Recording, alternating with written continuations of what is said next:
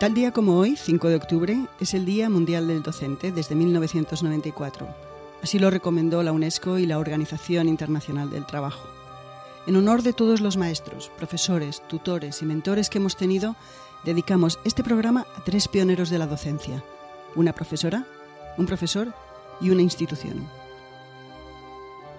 Hola, soy Ana Nieto y esto es Calendario de Historias, una producción de Audire Podcast. Nuestra misión es recordar el pasado, indagar en algunos de sus momentos y personajes y buscar qué nos queda de ello. Empezamos con la poetisa, latinista y filósofa Luisa de Medrano, también conocida erróneamente con el nombre de Lucía. Poco se sabe con seguridad sobre su biografía porque ninguna de sus obras ha llegado hasta nuestros días y solo tenemos conocimiento indirecto sobre ella a través de textos en los que se la menciona aunque sabemos con certeza que nació en Atienza, que en aquel momento era provincia de Soria y no de Guadalajara como hoy, también sabemos que se educó en la corte de Isabel la Católica, como por cierto era costumbre con los huérfanos de nobles fallecidos en la campaña militar de Granada. También sabemos que en torno a 1508 impartía clases de derecho canónico en Salamanca. Pero sigue siendo un objeto de un debate que debe dejarse a historiadores la duda de si llegó a catedrática o no, se dice que incluso pudo haber ocupado la cátedra que había sido de Antonio de Nebrija, el autor de la primera gramática del castellano.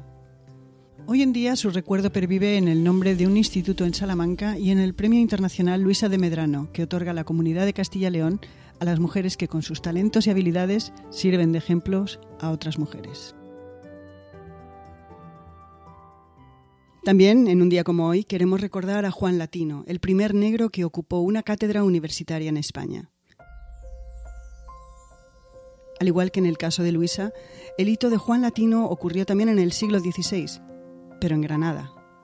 De Juan Latino, también conocido como Juan de Sesa, sabemos que nació en el pueblo cordobés de Cabra, con la condición de esclavo. Su madre era una esclava de origen etíope al servicio de la familia aristocrática de los Fernández de Córdoba, con varios títulos nobiliarios en su haber. Se desconoce quién fue el padre de Juan Latino, aunque en su época hubo rumores que apuntaban hacia el señor de la casa. Quizá por esa razón, o quizá por otra que desconocemos, Juan Latino, paje de sus señores, también estudió con el hijo de los dueños de su madre. Y cuando tenía 20 años, obtuvo la libertad por manumisión. Siendo ya hombre libre, estudió filosofía en Granada ciudad donde pasado los años fue nombrado catedrático de gramática y lengua latina y llegó a ser conocido por sus poesías renacentistas. Hoy Juan Latino es recordado en una ruta que discurre por Granada y en el nombre de calles en al menos la propia Granada, Córdoba y Málaga.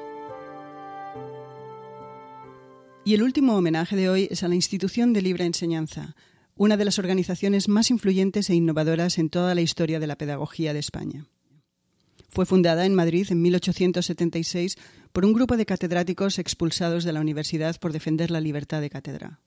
Aunque todos ellos fueron importantes y jugaron su papel, sin duda uno destacó por encima del resto, y ese uno fue Francisco Giner de los Ríos. Entre los colaboradores, alumnos y personajes que de un modo u otro apoyaron a la institución de libre enseñanza aparecen nombres como el Nobel Santiago Ramón y Cajal, María de Maeztu, María Moliner, Benito Pérez Galdós, Emilia Pardo Bazán, los hermanos Machado, Eugenio Dors, Azorín, Juan Ramón Jiménez o María Zambrano. La institución enseguida ganó fama por sus teorías pedagógicas y su compromiso para favorecer el cambio cultural, social y educativo en España.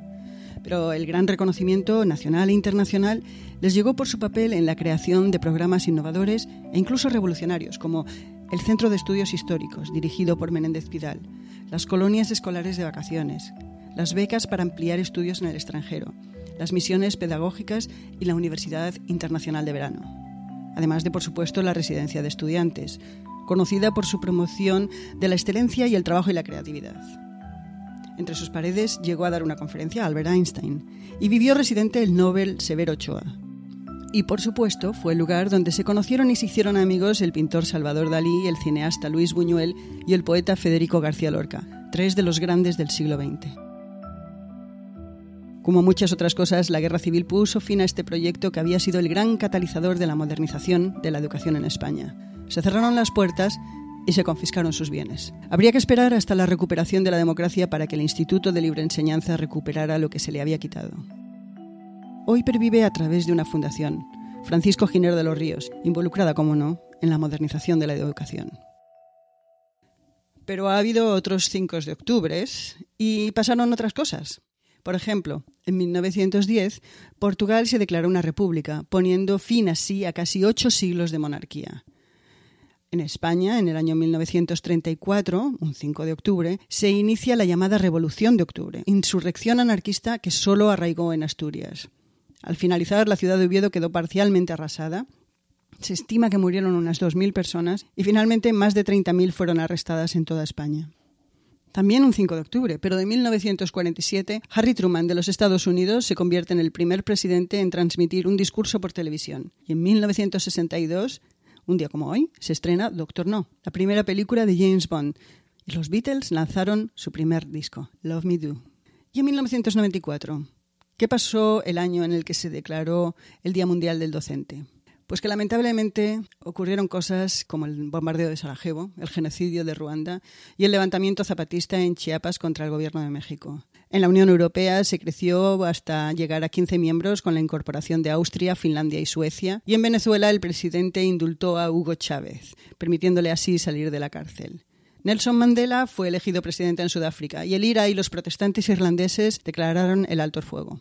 Bill Clinton en Estados Unidos, fue denunciado por acoso sexual. Y por supuesto, también fue el año en el que se estrenó Friends. Steven Spielberg ganó por fin su primer Oscar como director de la lista de Slender y la Casa Blanca creó su primera página web.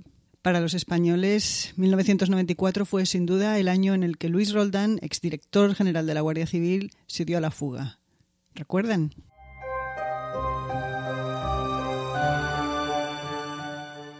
Para terminar, una cita de José Ortega y Gasset refiriéndose al fundador del Instituto de Libre Enseñanza. Seguir a Giner es seguir hacia adelante. Y aquí nos despedimos por hoy. Este es un programa de Audire Podcast. María Luz Rodríguez y yo, Ana Nieto. Mañana será otro día y les esperamos.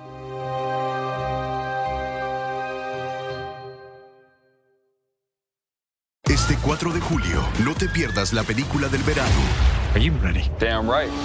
Top Gun Maverick es una de las mejores películas jamás hecha. Disfrútala en la pantalla más grande que puedas. You got yourself a deal. Tom Cruise, Top Gun Maverick, clasificada PG-13. En un mundo donde extraterrestres acechan a los humanos, dos soldados deben esconderse para sobrevivir sin su Old Spice.